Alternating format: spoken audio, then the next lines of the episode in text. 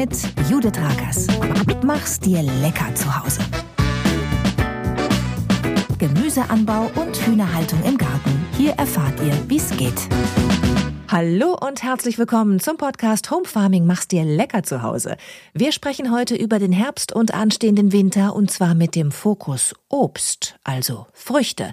Denn jetzt könnt ihr nicht nur Äpfel und Birnen ernten und einlagern, ihr könnt auch Obstbäume und Büsche pflanzen und euch damit optimal aufs nächste Gartenjahr vorbereiten in Sachen Fruchtgenuss. Wir sprechen daher heute über Blaubeeren, Himbeeren, Kirschen, Äpfel, Birnen, Zwetschgen und machen auch noch einen Ausflug zu Kartoffeln und Spargel. Es ist also auch was für all diejenigen dabei, die sagen, ich habe keinen großen Garten, ich habe nur einen Balkon.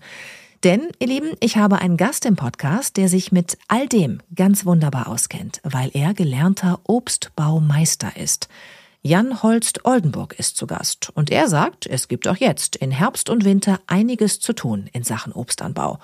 Und über einen Schädling mit Säge am Popo werden wir heute auch noch sprechen. In Folge 19 von Home Farming mach's dir lecker zu Hause.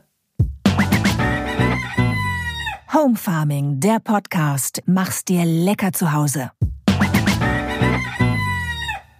In den letzten Folgen dieses Podcasts haben wir viel über Gemüse gesprochen und über Hühner natürlich, unsere kleinen Federfreunde. Aber wir haben relativ wenig über Früchte und Obst gesprochen, weil das ja auch eigentlich von allein wächst, wenn es erstmal gepflanzt ist. Aber wann macht man das am besten? Für den eigenen kleinen Obstladen im Garten sorgen, der 24-7 geöffnet ist. Darüber und über die Pflege von Obstbäumen und Büschen sprechen wir heute, denn Herbst und Winter spielen hier eine wichtige Rolle. Welche? Das erfahren wir jetzt. Und ich begrüße jetzt den Obstbaumeister Jan Holst Oldenburg, der mit seiner Familie schon in dritter Generation einen 30 Hektar großen Familienbetrieb in Schleswig-Holstein bewirtschaftet. Hallo Jan. Hallo Judith. Jan, ist der November ein harter Monat auf eurem Obsthof? Ähm, nein, das würde ich so nicht sagen. Das wird jetzt doch allmählich ein bisschen ruhiger, aber das heißt nicht, dass wir nicht viel zu tun hätten. Was macht ihr denn gerade? Seid ihr schon in Wintervorbereitung? Ähm, nein, das ist, also Wintervorbereitung nicht. Das ist ähm, doch eher so, dass wir, ja, der Herbst ist immer Pflanzzeit für uns und wir bereiten im Moment uns darauf vor, Blaubeeren zu pflanzen. Ach so, okay. Wann kommen die genau in die Erde, die Blaubeeren? Also wir werden jetzt im Laufe dieser Woche anfangen. Dann sind die Pflanzen fast von den Blättern befreit und dann geht's los. Okay, dann kannst du mir vielleicht als, als Experte in Sachen Blaubeeren mal sagen, warum meine Blaubeeren in meinem Garten so kümmerlich neben den Himbeeren dahin vegetieren und mir auch im dritten Jahr noch keine ordentliche Ernte geschenkt haben. Ähm, ja, das kann natürlich immer viele Gründe haben, aber das Wichtigste bei Blaubeeren ist eigentlich der Boden. Der Boden muss relativ sauer sein. Sie lieben Torf, mhm. ähm, weil sie eben eine, eine Wald- oder eine Moorpflanze sind wo sie natürlich ähm, herkommen. Und in normalem Gartenboden oder auf dem Ackerboden gedeihen die einfach nicht. Jetzt ist Torf ja so eine Sache, ne? Aus Umweltgründen ist das ja nicht so toll, wenn die ganzen, wenn der Torf gestochen wird und die ganzen Moore irgendwie trockengelegt werden und so. Gibt's eine Alternative? Du hast gerade Waldboden gesagt. Könnte ich jetzt mit einem Eimerchen in den Wald gehen, mir da Waldboden holen, das in Kübel packen und die auch dort wachsen lassen? Also ich weiß nicht, was der Förster dazu sagt. Das sollte man schon vorher mit ihm absprechen.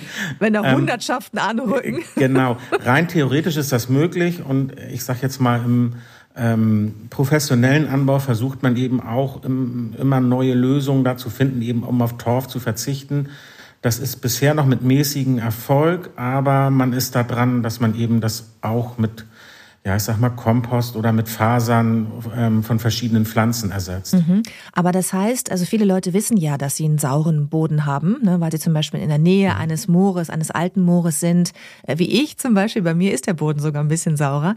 Ähm, wenn man also einen, einen, einen saureren Boden hat, dann, dann könnte man es jetzt im November noch äh, versuchen mit dem Blaubeerpflanzen, richtig? Richtig, ja. Das kann man machen. Und ist das jetzt die beste Zeit im Jahr, um Blaubeeren zu pflanzen? Oder nehmt ihr die jetzt mit, weil ihr jetzt gerade Zeit habt? das auch. Aber äh, generell ist eigentlich für die ganzen Obstkulturen, außer für Himbeeren und für Erdbeeren, ist der Herbst eigentlich die optimale Jahreszeit, weil die dann nach dem Pflanzen ähm, wesentlich weniger Wasserbedarf haben, als wenn man es jetzt im Frühjahr macht. Ähm, die haben ja kein Laub mehr. Und was sie dann über den Winter tatsächlich auch machen, die bilden dann im Winter schon neue Wurzeln. Ah, man denkt ja immer, da passiert dann gar nichts mehr, ne? Irgendwie. Ja, das, das ist aber falsch. Also die können so bis drei, vier Zentimeter lange Wurzeln bilden sich nach den Pflanzen dann schon neu über den Winter und äh, das kann man im Frühjahr auch schon sehen. Weißt du, was ich immer gedacht habe, wenn ich so wusste, man kann es im Herbst oder im Frühling machen, habe ich immer gedacht, ah, dann nehme ich lieber den Frühling, weil diese neue Pflanze soll sich ja auch wohlfühlen in meinem Garten und wenn ich die jetzt hier aus der schönen Gärtnerei hole, wo sie es gemütlich hatte und dann bei mir in den kalten Garten pflanze, dann ist der erste Eindruck von meiner kleinen Farm. Für die Pflanze vielleicht nicht so der beste, weil es so kalt ist und so ungemütlich. Und ich höre jetzt von dir, dass das der falsche Gedanke ist, ja? Rein in die Erde im Herbst und dann schon anwurzeln lassen. Genau. Also sie hat einfach einen leichteren Start dann im Frühjahr, weil in dem Moment ist natürlich auch in der Pflanze unheimlich viel los. Die ähm, beginnt damit den Saftstrom wieder nach oben zu verlagern. Die braucht dann auch viel Möglichkeit, um was aus dem Boden rauszuholen. Das kann die nicht alleine durch die ähm, Reservestoffe, die sie im Herbst gebildet hat. Und sie kann dann schon aus dem Boden einfach was rausziehen. Und das sind ja ganz, ganz feine Wurzeln, die sich da bilden. Aber das sind genau die Wurzeln, die dann auch in der Lage sind, Wasser aufzunehmen. Das sind nicht die ganz dicken, die so fingerdick sind. Die sind zum Teil kaum sichtbar, so dünn sind die. Und das sind aber die, die nachher Wasser und Nährstoffe aufnehmen können. Mhm. Und du weißt das alles nicht nur, weil ihr einen Obsthof habt in dritter Generation mit 30 Hektar, sondern du weißt genau. das auch, weil du Obstbaumeister bist. Ähm, was ist denn das für eine Ausbildung? Also, ähm, im Prinzip ist es ein Gartenbau, ähm, eine Gartenbauausbildung. Aber beim Gartenbau gibt es ganz viele Fachrichtungen. Da gibt es den Gemüsebau, da gibt es den Friedhofsgärtner, den Staudengärtner, die Baumschulgärtner und es gibt eben den Obstbau. Und ähm, das ist einfach eine, ja, eine Fachrichtung im, im Gartenbau. Da gibt es auch nicht so viele Berufsschulen. Also die nächste, die wir hier in der Nähe noch haben, ist Stade. Mhm. Aber dann wird es auch schon ganz, ganz dünn. Also das gibt dann noch in Nordrhein-Westfalen eine. Studieren kann man es in Bayern zum Beispiel, aber es gibt relativ wenig ähm, ähm, Berufsschulen, die diese Ausbildungsrichtung anbieten. Das heißt, dass es dann auch wenig Menschen gibt in Deutschland, die sich so sehr auf Obst spezialisiert haben wie du? Auch so wenig sind das gar nicht. Also es gibt schon eine ganze Menge, die das gerne machen und da auch Spaß dann haben. Ähm, aber die, die Ausbildung findet tatsächlich häufig in diesen Obstbauregionen statt. Bei uns im Norden eben das alte Land mit Stade. Ähm, dann gibt es noch im, im Nordrhein-Westfalen gibt es zum Beispiel Ahrweiler. Da findet auch Obstbau statt. Und äh, mhm. ja, kann man das auch lernen. Ich habe ja gedacht, dass ich in dieser Folge gerne mal über Obst sprechen möchte, weil halt überall jetzt die Apfelernte ja. ist und man sich jetzt auch langsam überlegt, wie lagert man das Ganze ein vernünftig und was kann man jetzt noch pflanzen und habe dann eben nach jemandem gesucht, ne, nach einem Experten oder einer Expertin, die mir dazu Auskunft geben kann hier im Podcast.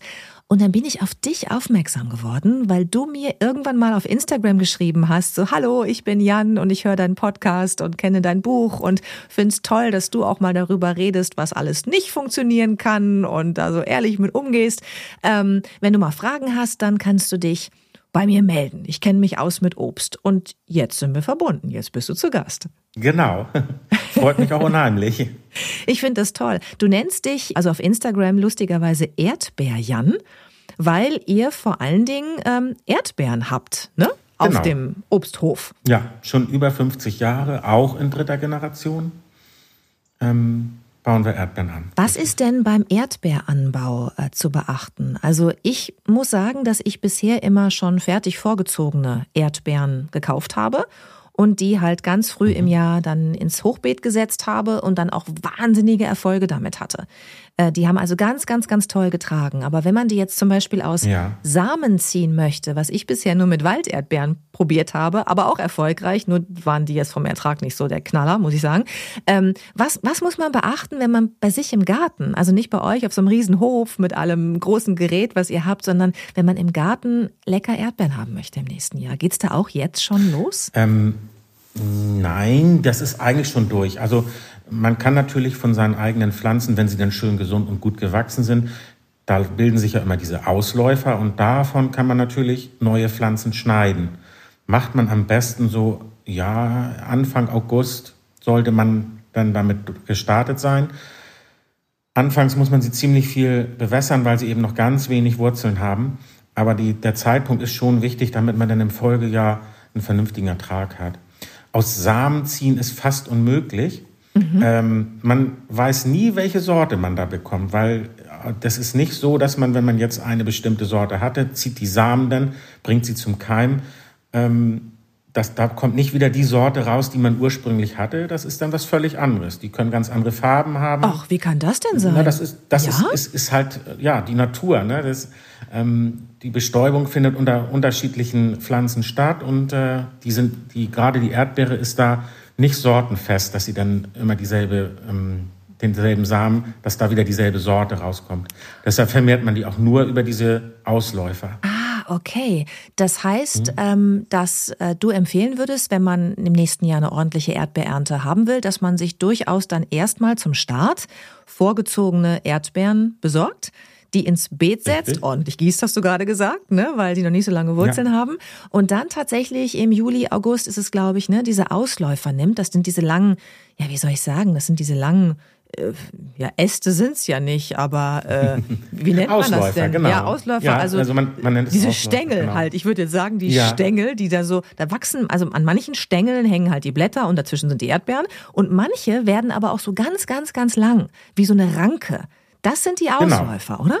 Das sind die Ausläufer. Was genau. macht man dann mit denen genau, wenn man die jetzt selber vermehren will? Erzähl mal. Ja, ähm, man schneidet sie ab. Wo denn genau? Also an der Mutterpflanze kann man sie direkt abschneiden.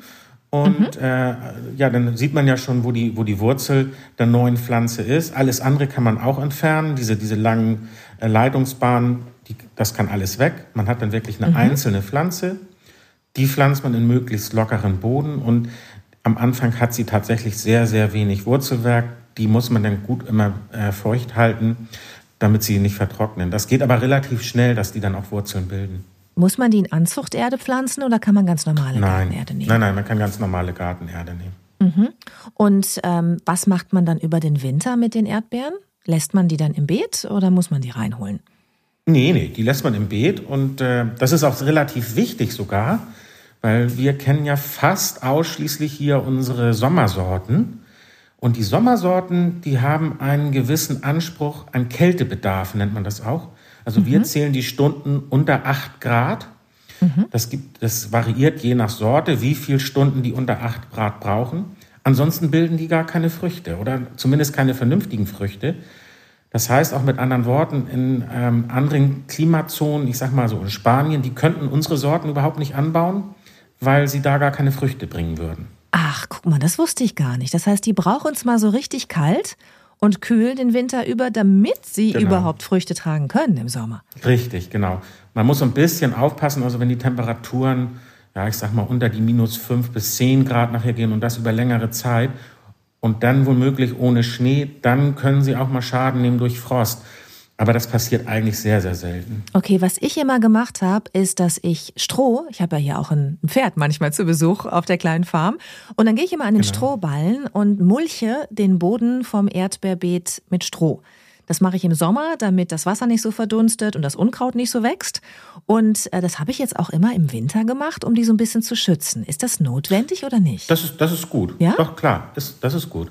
Okay. Wir machen das mit, mit Verfrühungsvlies manchmal, wenn es dann richtig kalt wird. Und naja, normalerweise hoffen wir natürlich auch, dass immer ein bisschen Schnee im Winter drauf liegt. Mhm. Okay, und warum ist Schnee so wichtig? Wegen der Feuchtigkeit oder warum? Das ist das eine. Also das, das, das Gefährlichste ist eigentlich, wenn es wirklich sehr niedrige Temperaturen, ich sage jetzt mal unter 10 Grad gibt und das dann sehr windig wird. Dann friert der Boden natürlich ein und dieser trockene Wind, der trocknet die Erdbeere aus und die kriegt von unten über die Wurzel kein Wasser mehr nach. Und ja, die verfrieren nicht. Man spricht immer so viel von verfrieren.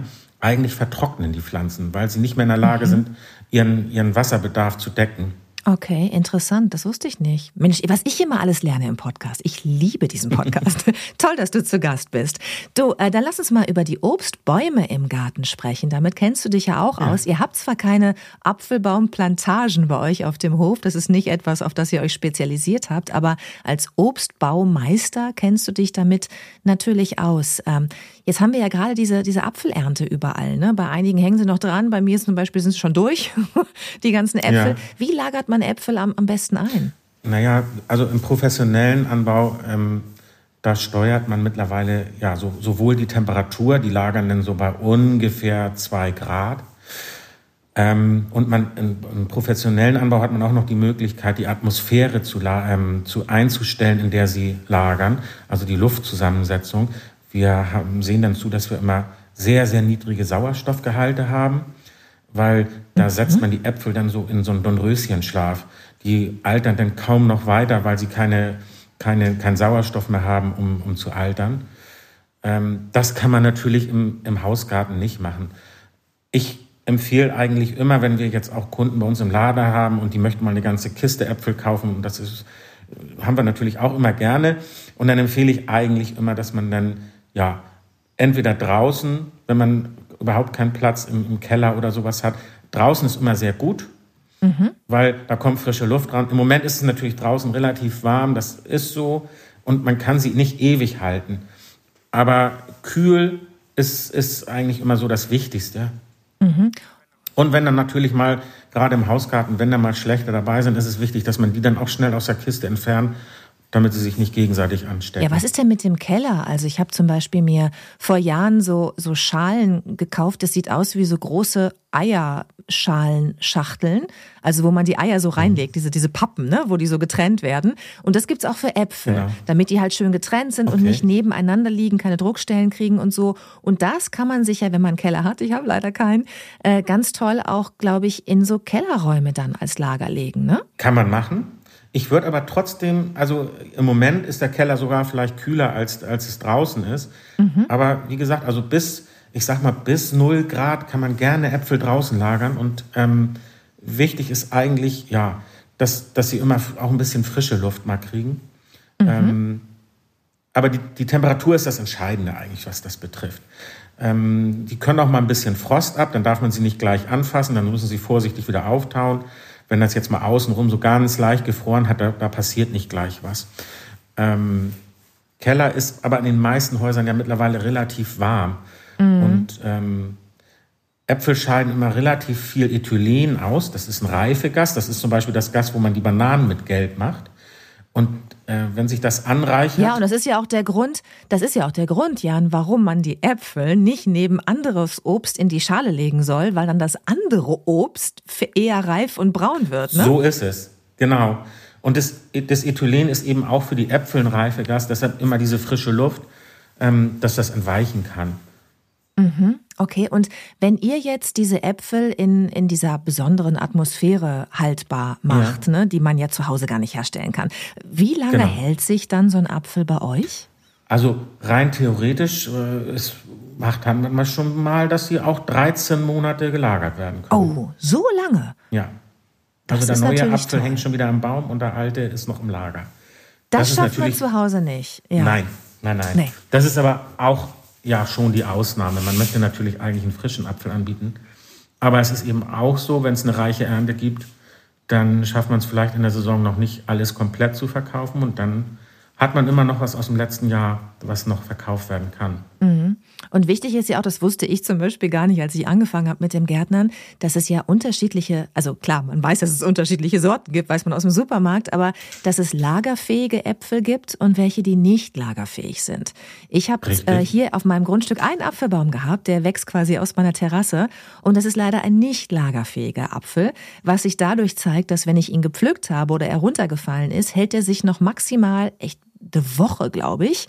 Und dann entwickelt der braune Stellen und fängt an zu faulen. Egal was ich mache, egal wo ich ihn lagere. Und dann gibt es aber Sorten, die pflückst du relativ, ich weiß gar nicht, früh oder spät im Jahr, weiß ich nicht, weil ich habe sowas nicht. Äh, und die können dann wirklich den ganzen Winter eingelagert werden im Keller und bekommen eben keine Druckstellen. Das sind diese lagerfähigen Äpfel. Könntest du da, also könntest du da mal eine oder zwei Sorten empfehlen für Leute, die sagen, Mensch, ich pflanze mir noch einen Apfelbaum im Garten jetzt? Klar, kann man machen. Ähm, also ich sag mal, so im mittleren Bereich finde ich für einen Hausgarten eigentlich ein Holsteiner Cox immer gar nicht so schlecht, weil man muss natürlich auch darauf achten, dass er generell relativ robust sein sollte, weil die, weil die ähm, pflanzenschützende Maßnahmen sind im Hausgarten natürlich stark begrenzt. Und ein Holsteiner Cox ist schon relativ robust oder ein Gloucester ähm, ist problemlos haltbar. Mhm. äh, Glockenapfel, wenn man gerne was Saures haben will. Ein Boskop ist auch noch relativ problemlos. Das sind so Sorten, die sich auch relativ lange halten.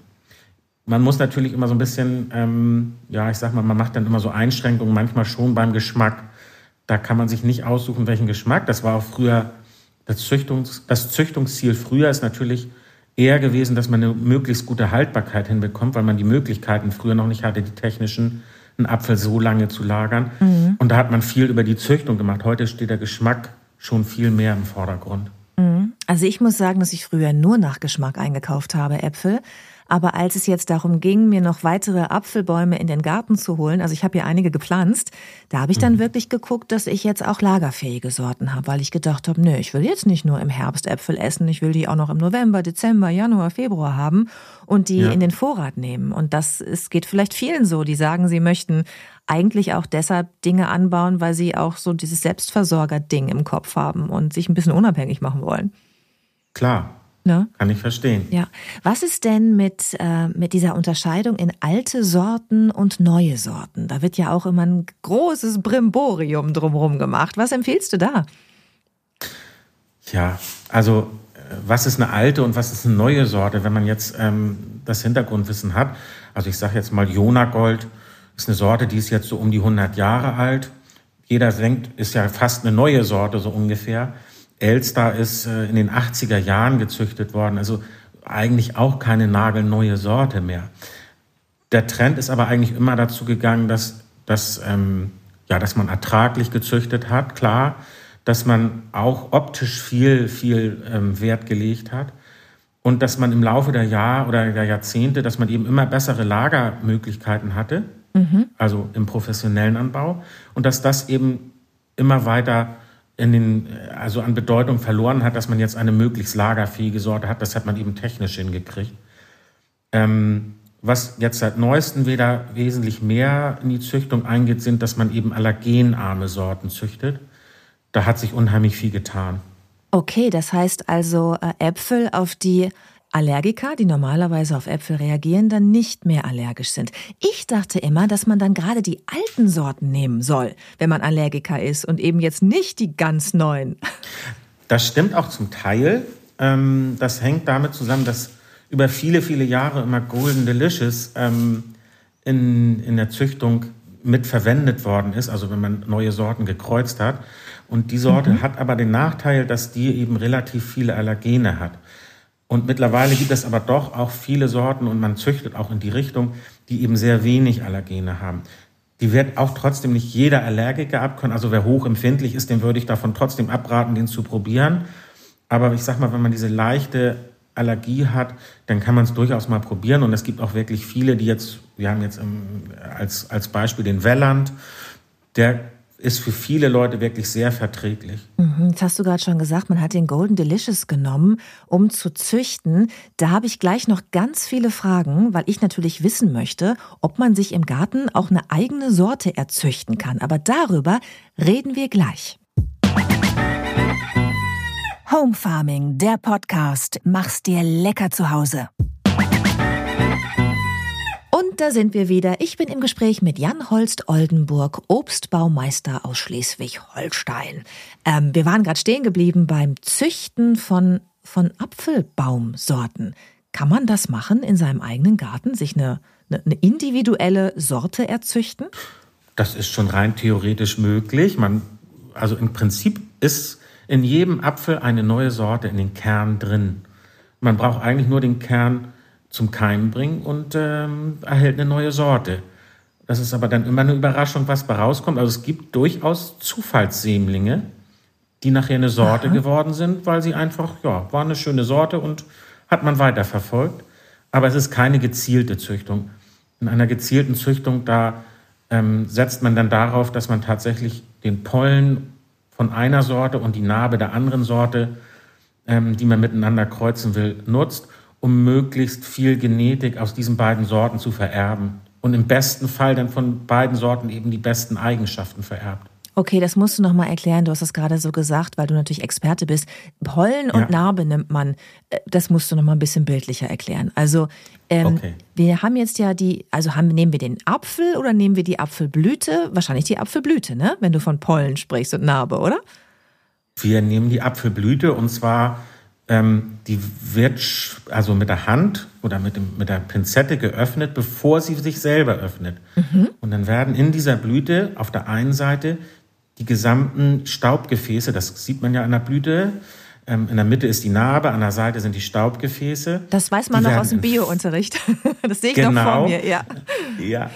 Die entfernt man tatsächlich komplett, dass man nur noch die Narbe übrig behält und äh, nimmt dann aus einer anderen Blüte die reifen Pollen, also die Staubgefäße, und befruchtet dann künstlich. Und, äh, das heißt, man reibt versucht, aneinander oder was heißt befruchtet genau, künstlich? Ja. Okay. Ja, genau. Aber das ist eben nicht durch die Biene, sondern man, man will ja tatsächlich isoliert nur den, die, die Pollen beziehungsweise die Narbe von einer Sorte haben. Deshalb kann man die Bienen dann nicht ranlassen. Mhm. Ähm, und dann wartet man ab, dass man einen Apfel bekommt und die Samen dann aus diesem Apfel nehmen kann. Und daraus versucht man dann einen neuen Baum zu ziehen, ja, aus diesem Apfelkern. Genau. Und der trägt dann irgendwann die Sorte, die ich mir selbst erzüchtet habe? Oder wie geht es dann weiter? So ist es. Das, ähm, aber es ist eben sehr, sehr langwierig, bis man tatsächlich mal einen Erfolg gehabt hat, dass eine Sorte zum Durchbruch kommt. Wie lange dauert das denn? Ja, ja die Züchter in Europa, die brauchen, um eine Sorte zu züchten, normalerweise so um die 20 Jahre. Ui, das ist natürlich. Das heißt, wenn ich Judiths Farmapfel züchten wollte, dann müsste ich jetzt anfangen, ja, weil ich bin 46 und dann wäre ich schon 66, bis dieser Apfel tatsächlich Marktreife erreichen würde, richtig? Das stimmt. Und du müsstest auch noch mehrere tausend Samen zum Keim bringen. Das machen die Züchtungsbetriebe tatsächlich. Die haben zigtausend Bäume. Und die Kunst eines Züchters ist es gar nicht, das Kreuzen zu machen, sondern die Sorten wo sie meinen, dass es nachher keine vernünftige Sorte ist, rauszuschmeißen. Also von diesen mehreren tausend ähm, Sämlingen werden dann nachher tatsächlich, kommen nur in die engere Auswahl ein paar hundert. Und äh, diese Kunst, eben den richtigen rauszuschmeißen, das ist Züchtung. Okay, ich habe verstanden, dass ich dafür keinen Platz habe auf meiner kleinen Farm. Wahrscheinlich nicht. Wahrscheinlich nicht. Aber jetzt mal gesetzt den Fall, ich würde das alles machen. Ne? Da hört uns jetzt jemand zu, der sagt, so, das ist mein neues Projekt. Ich will eine eigene Apfelsorte züchten. Ich nehme mir jetzt 20 Jahre Zeit und ich werde das alles genauso machen. Darf man das dann einfach? Also gibt es irgendein Amt, wo man sich dann seine selbstgezüchtete Apfelsorte, weiß ich nicht, patentieren oder, oder eintragen lassen kann? Das kann man machen. Das gibt das Bundessortenamt. Da kann man seine Sorte eintragen lassen. Ähm, da wird dann auch geprüft, ob es die vielleicht schon gibt. Ähm, Ach so, ja, ja. Mhm. Aber wie gesagt, also ich finde es unheimlich spannend, was da zum Teil dann bei rauskommt. Ich, ich habe es mal mit Erdbeeren probiert. Da ist man dann ganz überrascht, ähm, was man da so gezüchtet hat. So, die, die, sind so krüppelig gewesen, was ich so hatte. Das ist unglaublich gewesen. Aber trotzdem ist es einfach interessant, was da so bei rauskommen kann. Ja, es hört sich auf jeden Fall interessant an, das stimmt. Sag mal, und dann spricht ja. man ja auch immer über Veredelung.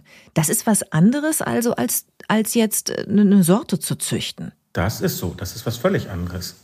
Inwiefern?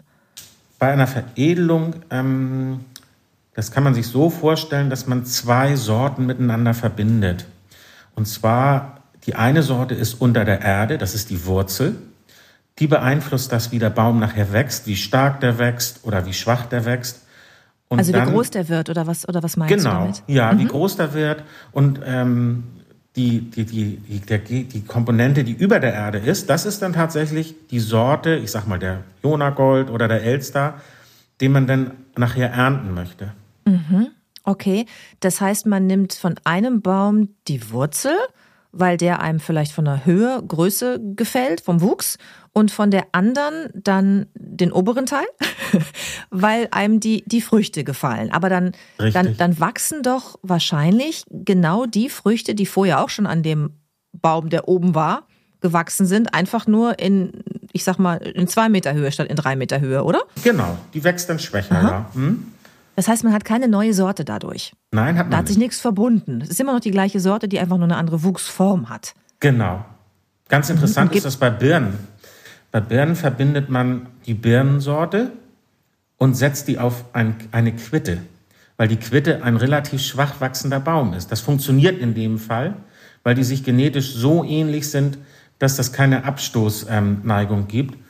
Ähm, die, die Quitte ist eben dann der, die Wurzel, die das beeinflusst, dass der Birnbaum nicht ganz so groß wird. Und obendrauf ist dann die Sorte, ich sage jetzt mal eine Williams Christ, die kennen die meisten. Ähm, das ist so diese, das ist so, so ein typischer Fall. Ach, guck mal, weil ich habe nämlich hier auf meinem Grundstück einen ganz alten Birnbaum, der ist so hoch.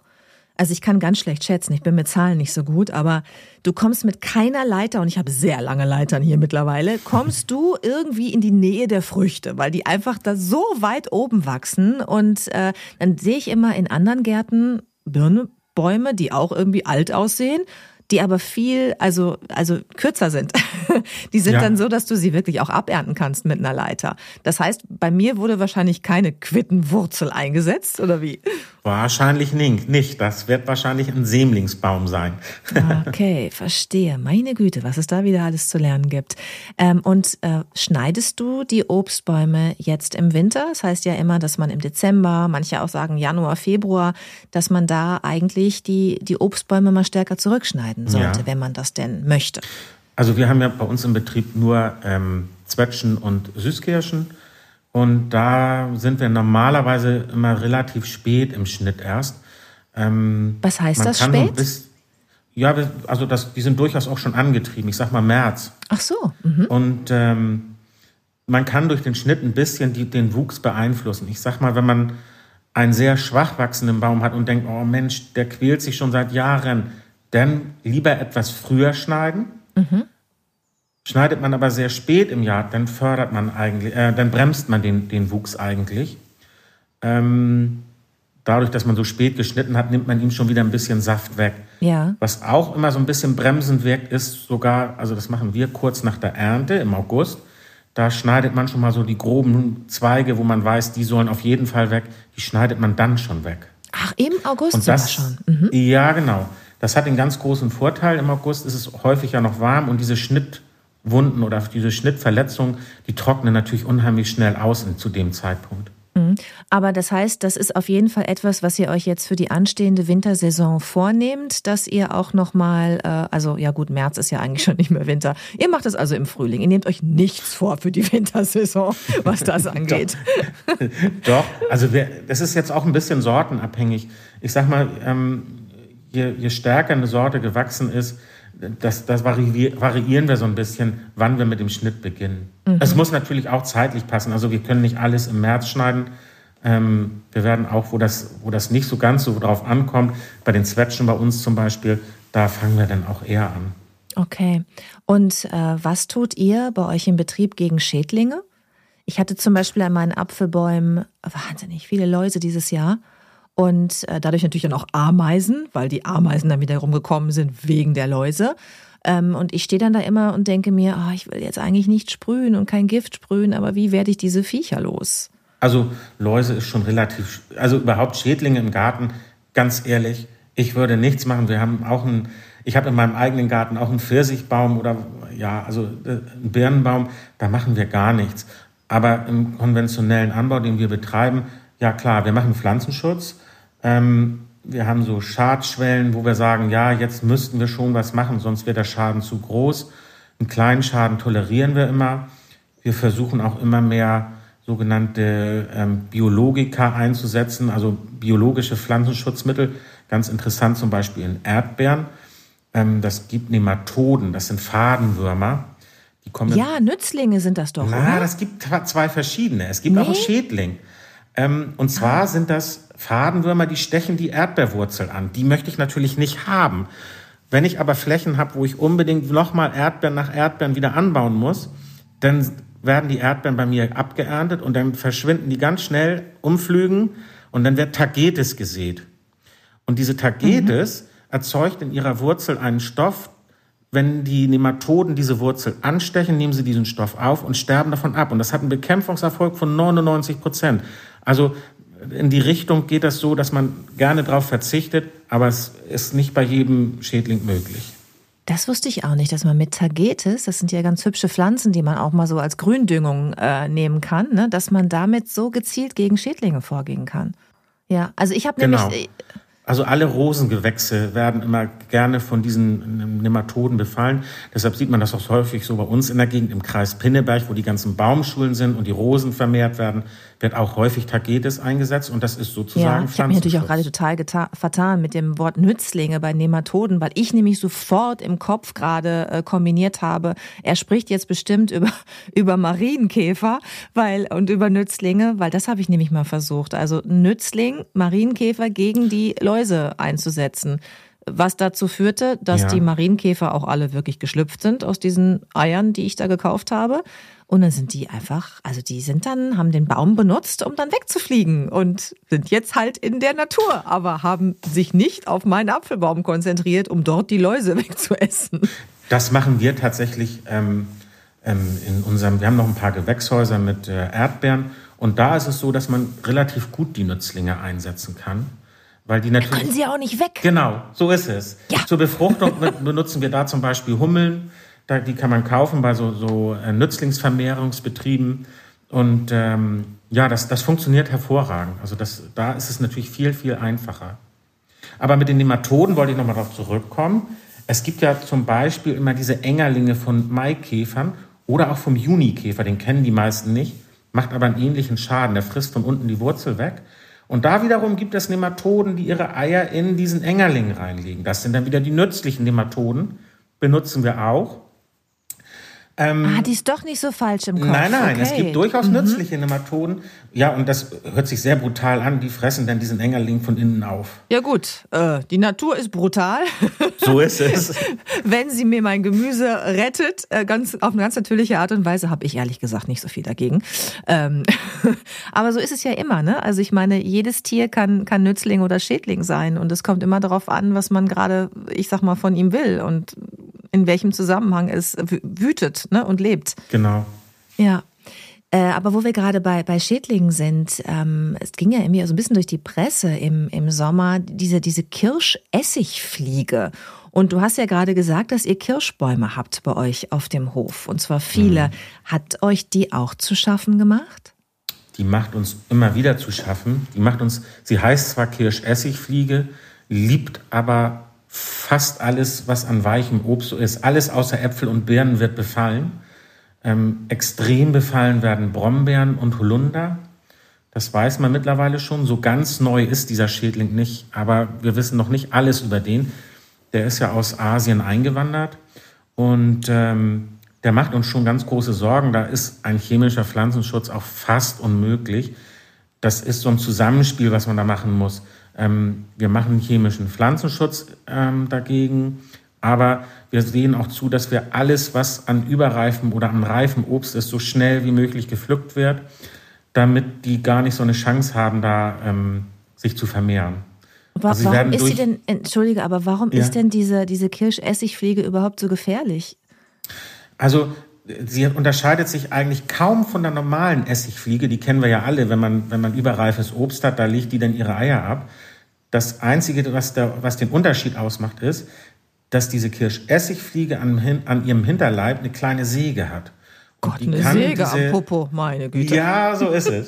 ähm, und diese Säge, das gibt. kann man unter Mikroskop auch ganz gut sehen, die kann damit ganz gut umgehen. Die sägt ein kleines Loch in eine, eine Kirsche oder den, so eine Holunderbeere und legt dann ihre Eier da ab. Also bis zu 300 Stück legt so eine, so eine Kirschessigfliege ab. Und das Problem ist bei den Tieren, nach 21 Tagen sind die Eier geschlüpft und wieder geschlechtsreif. Also die haben eine unheimlich hohe Vermehrungsrate.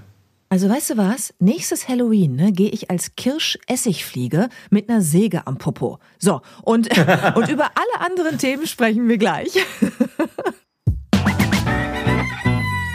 Home Farming, der Podcast. Mach's dir lecker zu Hause. So, und da sind wir wieder im Gespräch mit Obstbaumeister Jan Holst Oldenburg, der in dritter Generation einen 30 Hektar großen Familienbetrieb in Schleswig-Holstein bewirtschaftet. Jan, wir waren gerade stehen geblieben bei der Kirschessigfliege, die mich zu einem neuen Halloween-Kostüm inspiriert hat, nämlich mit einer Säge am Popo.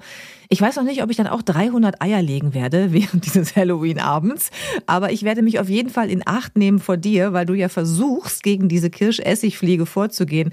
Äh, schafft man das denn? Also kriegt man die irgendwie wieder weg? Ich glaube, die ist ja eingewandert aus, aus, aus, keine Ahnung, aus Asien oder so. Ja, ist aus Asien eingewandert. Ähm, ich glaube, loswerden, richtig loswerden kann man sie nicht mehr.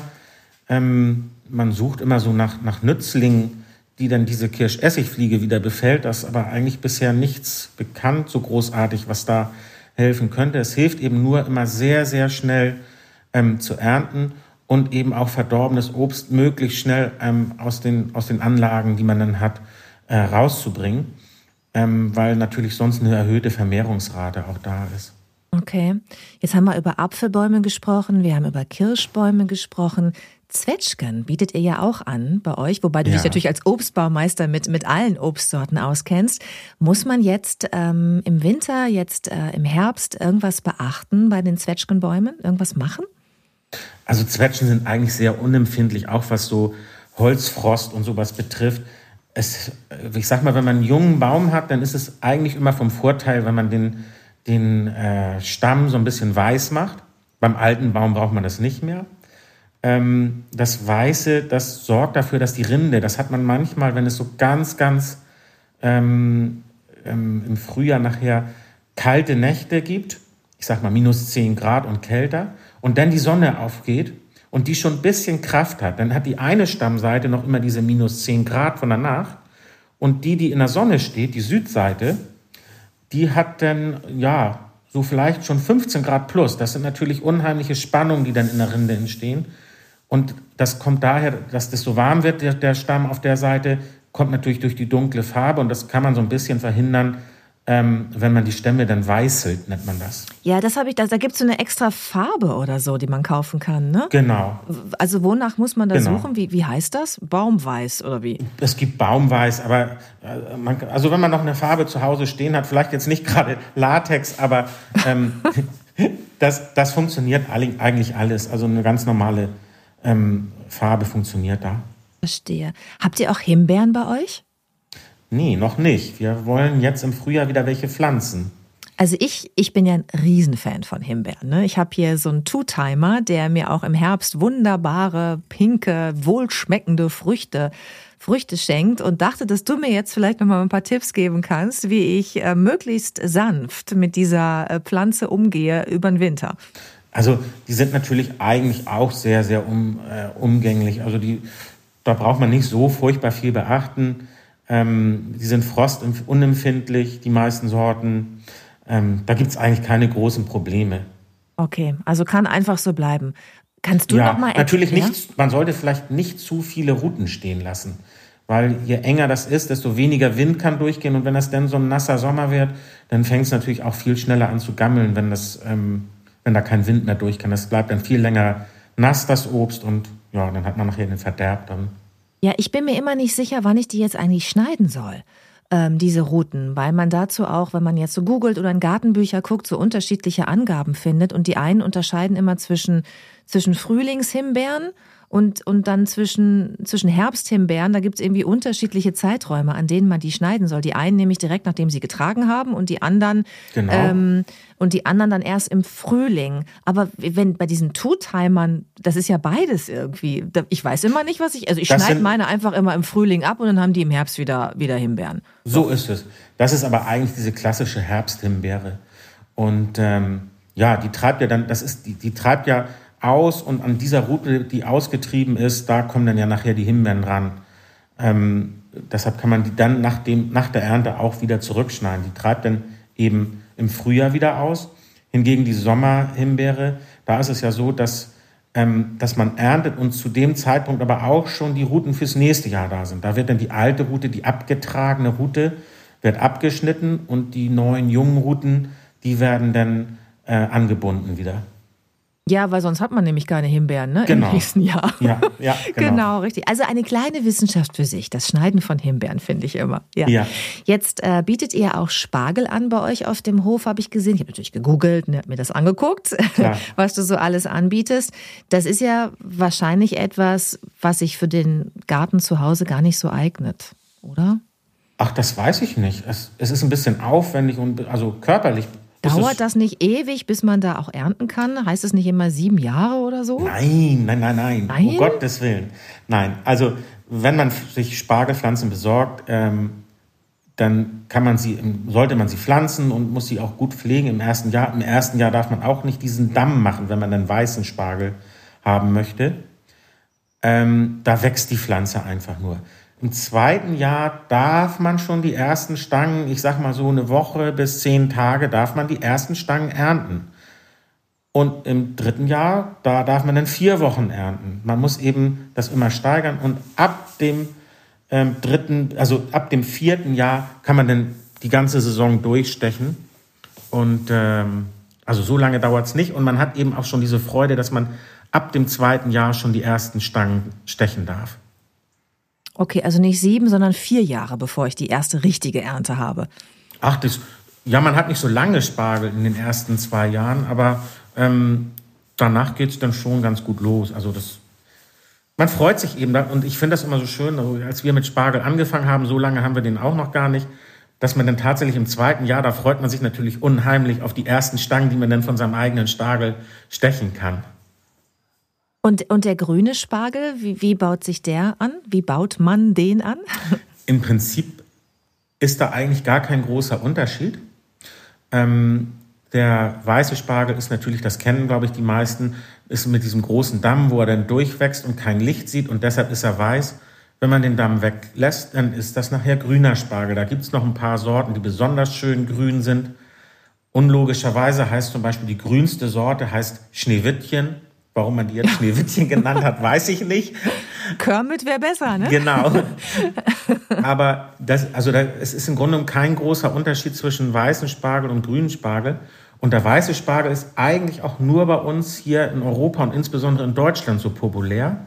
Also wir haben über 90 Prozent Bleichspargel, nennt man ihn auch. Und wenn man das jetzt weltweit sieht, dann ist der grüne Spargel mit 90 Prozent vorne. Das ist tatsächlich ein regionales Phänomen. Interessant. Guck mal, gut, dass ich dich, obwohl wir eigentlich über Obst sprechen wollten, auch noch nach Spargel gefragt habe. Und ich habe noch was gesehen, was ihr anbietet, wo ich natürlich auch noch eine Frage zu habe. Und zwar Kartoffeln. Also wir alle wissen, die Kartoffeln müssen jetzt raus aus dem Beet. Äh, und man muss das Beet ungefähr 28 Trilliarden Mal umgraben, um auch wirklich die letzten Kartoffeln zu finden.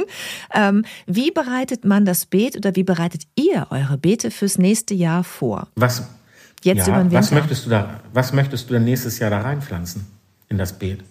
Ja, das ist ja auch die große Frage. Ich möchte am liebsten wieder Kartoffeln da reinpflanzen, weil ich die perfekte Stelle für meinen Kartoffelacker ja meine gefunden zu haben, nämlich ein bisschen weiter hinten im Garten. Aber man soll ja nicht die Kartoffeln immer ins gleiche Beet pflanzen und eine Pause genau. machen. Ne? Also man sollte drei bis vier ja, Jahre Pause. Alle vier Richtig. Jahre, ne, soll man ja, nur im gleichen genau. Beet. Ja. Darf ich dir sagen, dass ich widerrechtlich und gegen alle Gesetze der Natur jetzt schon im dritten Jahr im gleichen Beet die Kartoffeln anbaue? Und es ist noch kein Kartoffelkäfer gekommen und ich habe immer noch eine richtig gute Ernte, äh, vielleicht aber auch, weil mein Pferd so mit ihren wunderbaren Pferdeäppeln für den besten Dünger der Welt Das wird es wahrscheinlich sein. Das einzige Problem ist, das haben wir wieder beim Thema, diese Nematoden, wo wir am Anfang schon drüber gesprochen haben, die vermehren sich tatsächlich, wenn man immer wieder die Kartoffel auf dieselbe Stelle bringt. Okay, diese komischen Fadenwurmdinger, von denen du vorhin gesprochen hast, das will man natürlich nicht. Richtig. Also man muss so ein bisschen was in der Fruchtfolge beachten, was zum Beispiel auch sehr, sehr ungünstig ist, wenn man nach mhm. Kartoffeln Erdbeeren pflanzt. Und zwar, wo Kartoffeln gewesen sind, bitte niemals Erdbeeren pflanzen. Das gibt einen Bodenpilz, der wieder die Wurzel der Erdbeere befällt. Der nennt sich Verticillium, hört sich eigentlich schön an befällt die Wurzel der Erdbeeren. Die Kartoffel vermehrt diesen Pilz aber unheimlich stark im Boden und deshalb am besten, da wo Kartoffeln gewesen sind, keine Erdbeeren. Niemals? Nein. Oder nach ein paar Jahren dann Oh, schon? das dauert ewig, bis dieser Pilz sich wieder abgebaut hat, kann 30, 40 Jahre dauern. Was? 30, ja. 40 Jahre? Ja. Weißt du, das ist so, äh, ich meine, ihr habt echt, ihr habt, wie viel Hektar habt ihr? 30 Hektar. Da ist es natürlich wahrscheinlich relativ einfach, immer eine neue Fläche zu finden. Aber Nein. ich krieg ganz viel, ich krieg ganz viel Post von, von Hörerinnen und Hörern oder auch von Leserinnen und Lesern von meinem Buch, die sagen, ja, aber was, dieses Kartoffelbeet, also äh, also das, man muss ja ein großes Beet haben. Das lohnt sich ja nicht, auf so einem, in so einem kleinen Mini-Hochbeet Kartoffeln anzubauen. So richtig jedenfalls. Äh, muss man wirklich wechseln und geht's nicht vielleicht auch so, weil ich habe nicht so viel Platz, aber du sagst jetzt, ich höre es deutlich raus. Nein, äh, man muss wechseln und man Irgendwann darf noch nicht mal jemals so. in unserer Lebenszeit wieder Erdbeeren da reinpflanzen. Das stellt ein, ein Hobby ähm, Selbstversorger vor große Herausforderungen platztechnisch. Uns auch als Erzeuger. Also wir versuchen, äh, gerade bei Kartoffeln versuche ich zum Beispiel dann immer mit anderen Landwirten Flächen zu tauschen. Und damit wir nicht auf unsere eigenen Flächen, da wollen wir nämlich vorrangig eigentlich die, die Erdbeeren pflanzen und ich versuche dann die Flächen zu tauschen. Hm, das sollte man versuchen, in seinem eigenen Garten dann auch so ein bisschen zu berücksichtigen. Es ist im Garten, man muss ja nicht perfekt alles im Garten hinbekommen. Pflanz deine Kartoffeln da, wo du sie letztes Jahr auch hattest. Nein, jetzt äh, im nächsten Jahr mache ich es anders. Ich habe gesagt, jetzt, okay, jetzt, jetzt, jetzt tust du es mal woanders hin.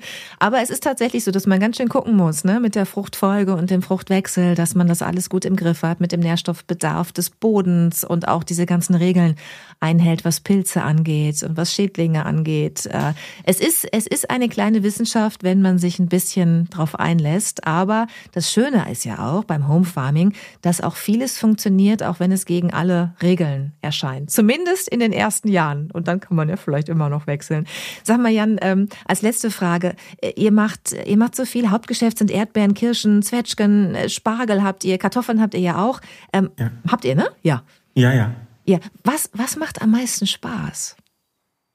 Was macht dir am meisten Spaß? Oh, das ist eine gute Frage. Ich da könnte ich mich gar nicht so stark. Also die Erdbeere ist schon, ist schon so ein bisschen mein Favorit. Das hängt aber auch damit zusammen, das ist so die erste Frucht, die man im Jahr dann ernten kann. Und wenn, also da, da ist schon, da ist schon viel Herzblut drin, aber ich, ich könnte mich gar nicht so entscheiden. Essen tue ich zum Beispiel von meinem Obst am liebsten ähm, Kirschen. Ich esse sehr gerne Himbeeren. Und man, ich, ich mag auch gerne Herausforderungen. Also die Blaubeere zu kultivieren ist schon nicht so ganz einfach und da bin ich total ja, bin ich echt heiß drauf. Aber man liebt auch einfach mal, ja, ich sag mal, als, als Obstbauer liebt man auch irgendwann mal die Mechanisierung der Landwirtschaft. Und dann finde ich die Kartoffel auch toll, wenn große Maschinen kommen und das ernten. Sehr schön. Äh, das heißt, wir werden jetzt alle beobachten, äh, lieber Jan, ob du auf Instagram in Zukunft weiter Erdbeerjan heißt, weil das bisher eine deiner Lieblingskulturen ist, oder ob du irgendwann deinen Instagram-Namen in Blaubeerjan änderst, weil das Anpflanzen der Blaubeeren bei dir dann doch noch so ein Riesenerfolg geworden ist. Ich danke dir für den Besuch hier im Podcast und äh, für das schöne Gespräch. Ich habe viel gelernt. Mir hat es auch riesen Spaß gemacht. Vielen Dank. Und äh, ich, ich melde mich dann vielleicht nochmal, ne? Wenn Spargelsaison ja, ist, dass du es nochmal an die Hand nimmst. Weil wenn du sagst, das kann man im Garten machen, dann wollen wir wissen, wie es geht. Immer gerne. Und zwar in, wenn es dann, wann muss ich mich wieder melden? Also wann, wann geht's wir, los wir mit, pflanzen, dem, mit dem Spargelpflanzen? Wir pflanzen tatsächlich dieses Jahr Spargel und wir versuchen immer Ende Februar, Anfang März schon zu pflanzen, so früh wie es irgend geht. Es darf Och, nicht zu nass müssen wir Ende Februar schon sprechen. Okay. Ja, Gut. Also es darf nicht zu nass sein, denn dann ist das, äh, kann man damit starten. Okay, wir haben ein Date. Äh, ich bedanke mich für dieses erste Gespräch. Lieber Gerne. Jan, und äh, schicke ganz, ganz äh, liebe Grüße auf deinen Hof. Dankeschön. So, ihr Lieben, das war's für diese Folge. Ich hoffe, ihr habt Jan genauso an den Lippen gehangen wie ich und habt auch Neues erfahren können. Ich freue mich wie immer über euer Feedback und gerne auch über Themenvorschläge. Ihr könnt über Instagram mit mir in Kontakt treten, denn vielleicht habt ihr ja auch einen konkreten Wunsch, ein Thema, über das ihr mehr erfahren möchtet. Ich werde dann wie immer versuchen, das umzusetzen. Alle bisherigen Podcasts könnt ihr kostenfrei streamen über mein Online-Magazin www.homefarming.de, das ebenfalls kostenfrei für euch ist. Alle Podcast-Folgen habt ihr da im Überblick, könnt ihr auch nochmal nachlesen, worum es da ging in den letzten Monaten und wie gesagt auch direkt dort streamen. Und natürlich findet ihr dort auch viele Informationen zum Nachlesen, auch ganz viel zum Thema Früchte und Obst und zum Thema Gemüse und Hühner natürlich sowieso. Also ich freue mich, wenn ihr weiterhin reinhört oder gerne auch reinlest und wenn ihr Spaß habt am Home Farming. Also macht's euch lecker zu Hause. Home Farming, der Podcast, immer donnerstags, alle 14 Tage. Mach's dir lecker zu Hause.